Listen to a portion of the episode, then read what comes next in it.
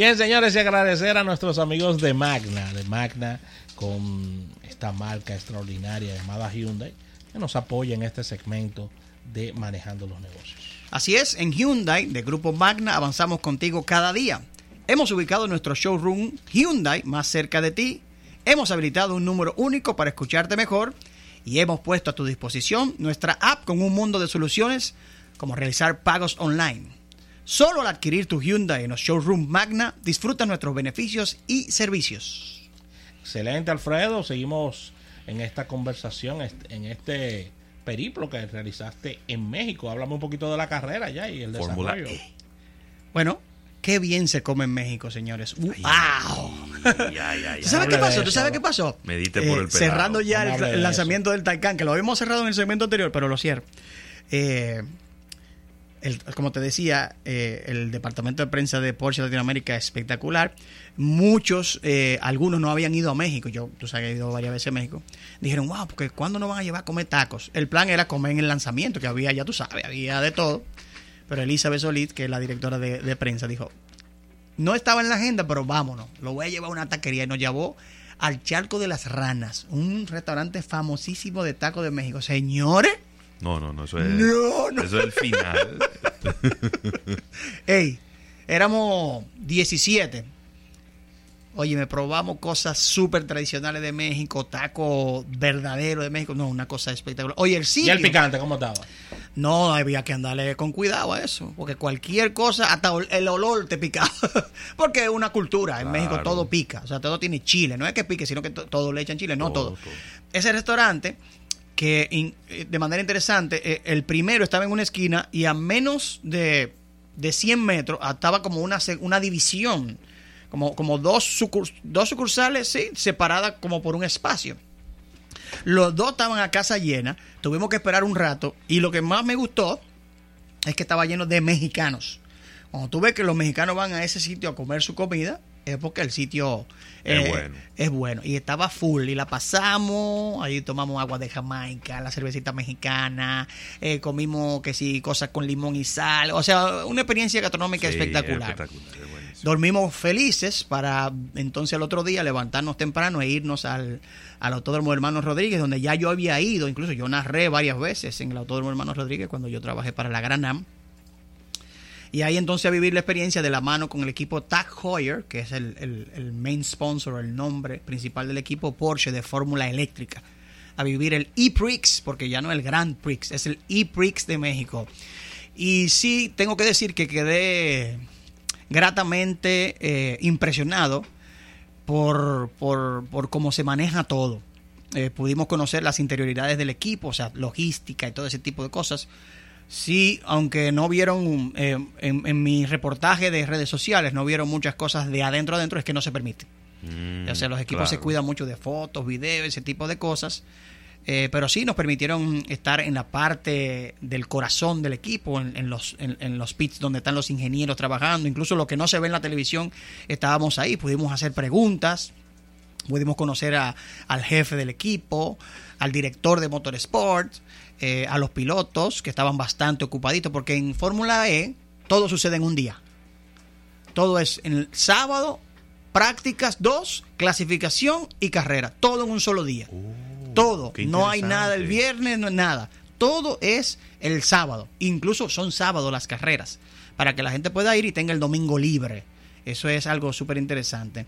Una de las cosas que me llamó mucho la atención es eh, que nos informaron eh, cómo busca el campeonato de Fórmula Eléctrica eh, controlar las cosas. Por ejemplo, Porsche, que fue muy exitoso en el Mundial de Duración, lo que es el World Endurance Series, el WEC, nos comentaba la persona que nos dio el, pit tour o nos pasó por, el, por los pits, que por ejemplo, en, el campeonato de WEC eran 86 personas en el equipo y ellos transportaban unas 40 toneladas de equipo, de cajas, de trailers, de un sinnúmero de cosas para dos autos prototipos. Que Porsche ganó con esos autos las 24 horas de Le Mans en varias ocasiones. Sin embargo, en Fórmula E la categoría, o sea, el serial, que es, acuérdense, avalado por la Federación Internacional de Automovilismo, están limitados a 6 toneladas. Incluso eso conlleva a que el equipo de unos 89-90 personas hoy día sean unas 40 o 38 personas. Y entonces nos cuentan que de esas 80 que eran del equipo de duración, de los 40 que hay hoy en día en el equipo de Fórmula E, 38, 39 son todas del equipo anterior. O sea que todo el que está ahí viene, viene con toda la experiencia de Porsche. O sea, ellos ya entienden bien todo lo que tienen que hacer, cómo comunicarse.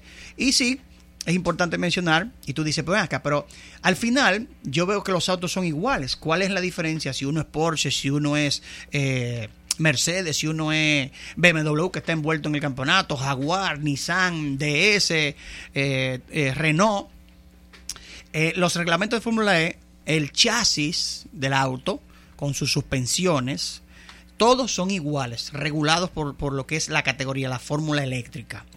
La batería es la que manda la fórmula eléctrica. Lo único que pueden hacer los fabricantes es desarrollar el, tren motriz, que es el motor eléctrico con lo que sería una transmisión, que no es transmisión porque tiene un solo cambio, y eso es lo único que pueden tocar hacia la parte trasera del auto.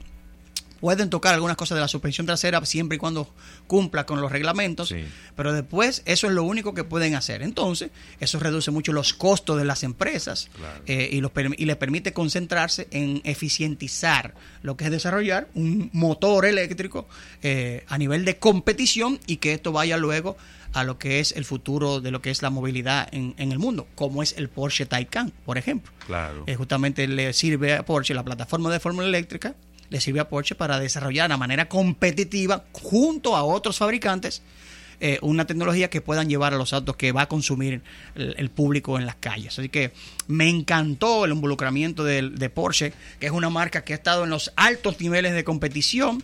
Eh, y, está ahí. Eh, no le ha ido lo mejor que se esperaba. Incluso antes de llegar a México habían tres grandes premios, dos en, el inaugural en, en India uno en, en, Santiago de Chile, creo que fue uno en la inaugural y dos en Santiago de Chile.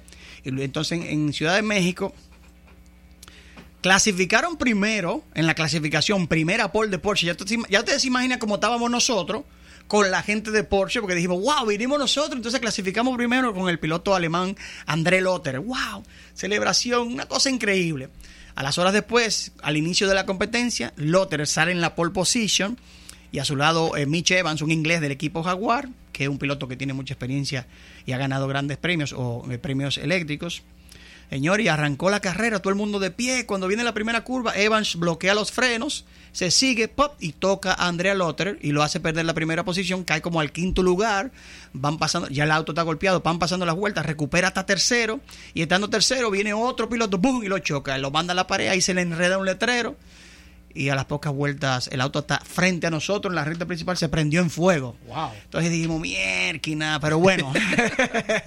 Eh, hay, bueno, hay que decir que en la primera del año quedó segundo André Lotter en la primera carrera de Porsche. Y de verdad que es interesante ver lo serio que se lo toma la marca, eh, su participación allí. Había un sinnúmero de personalidades importantes del sector automotriz de México. También ahí conocí a Álvaro, la persona que organiza el las conferencias de, de la TAM Mobility. Coincidencialmente, estando en el Hospitality de Porsche, conocí a la gente que organizan la TAM Mobility, que lo tenían el jueves antes del Gran Premio de México de Fórmula E.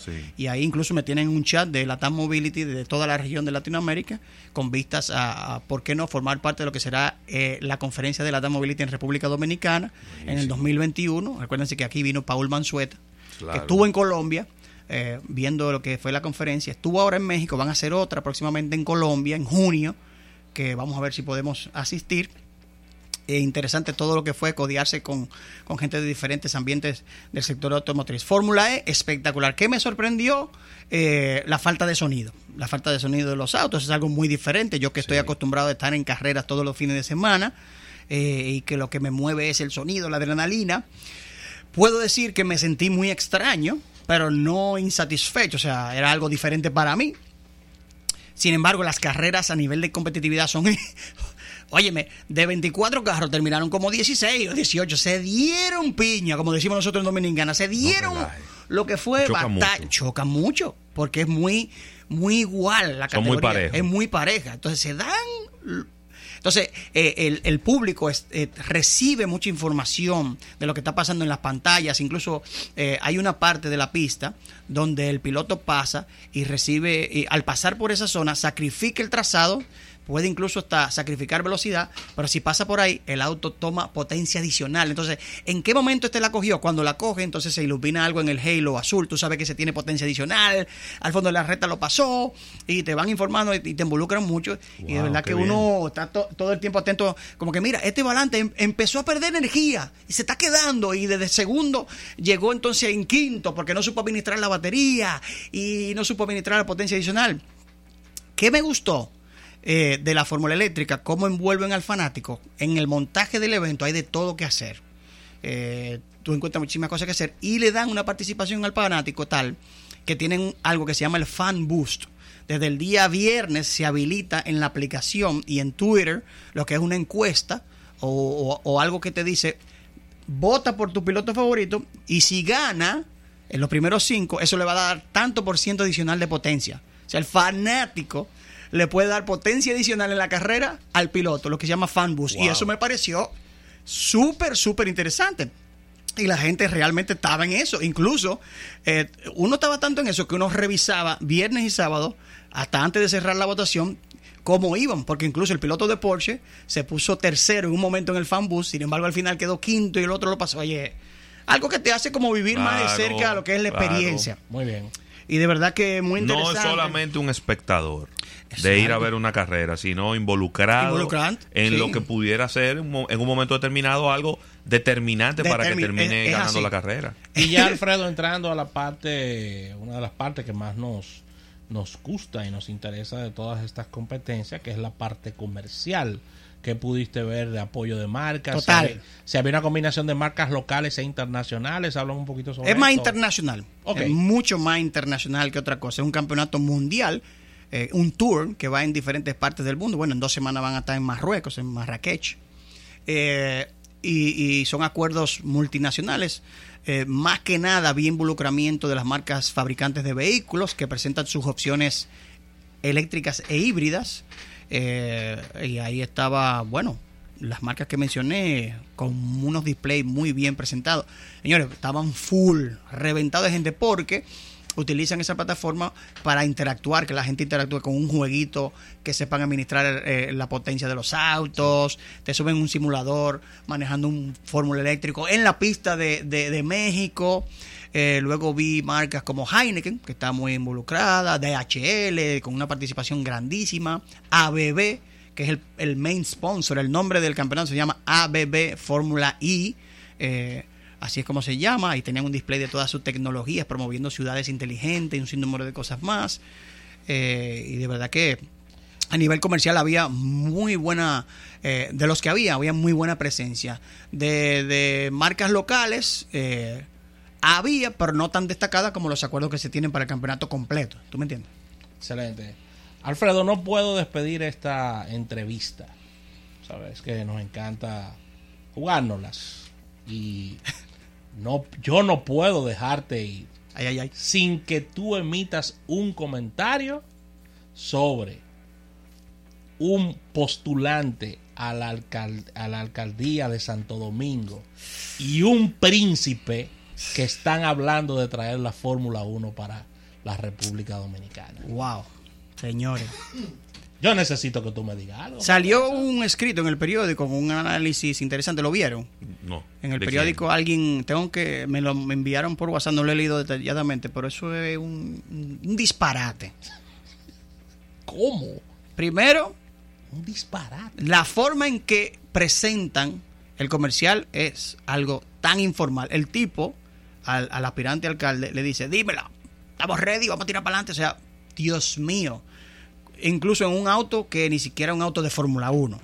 Eh, ni siquiera está en el ambiente correcto. Y además, ¿con base a qué están hablando de esta propuesta? ¿Tú sabes lo que eh. cuesta eh, traer a un país un gran premio de Fórmula 1? Ojo, que no es que no se pueda. Para los países que lo tienen, resulta beneficioso siempre y cuando lo sepan manejar. Pero para tú tener el derecho, tú tienes que hacer un depósito de 55 millones de euros a la FIA. ¿De cuánto? Para que te consideren para un Gran Premio de Fórmula 1 y el permiso, si te consideran, sale en tres años.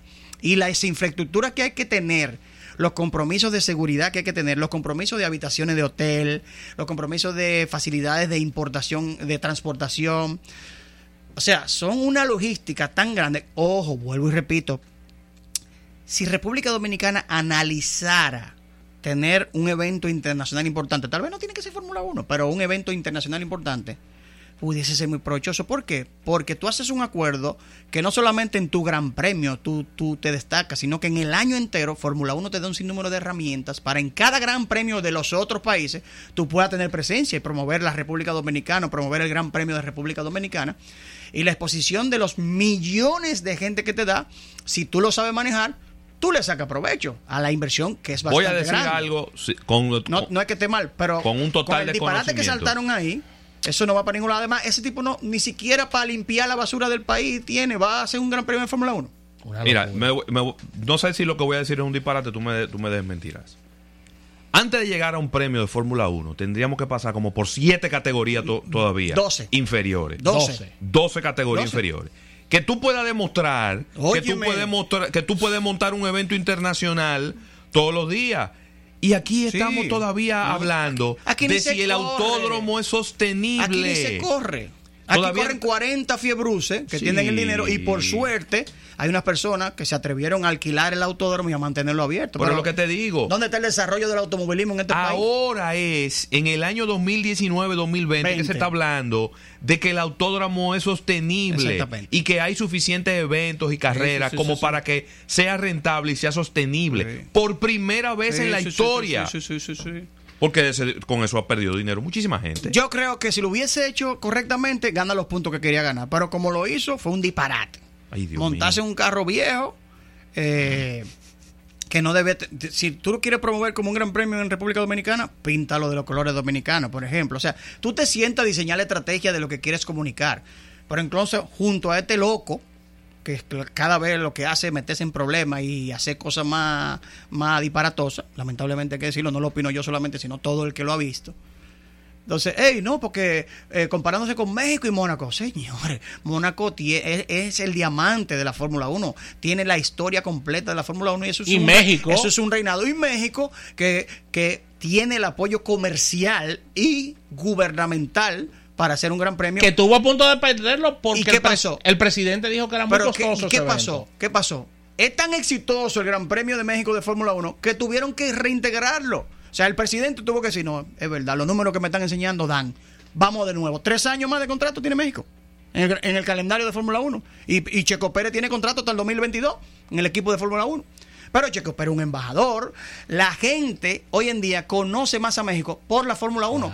Pero ¿qué hace México? Lo utiliza como una plataforma de comunicación. 200 mil personas te van ahí como Tú vas ahora a México, se acabó la Fórmula E y ya ayer está la promoción de la Fórmula 1 y es en octubre, noviembre.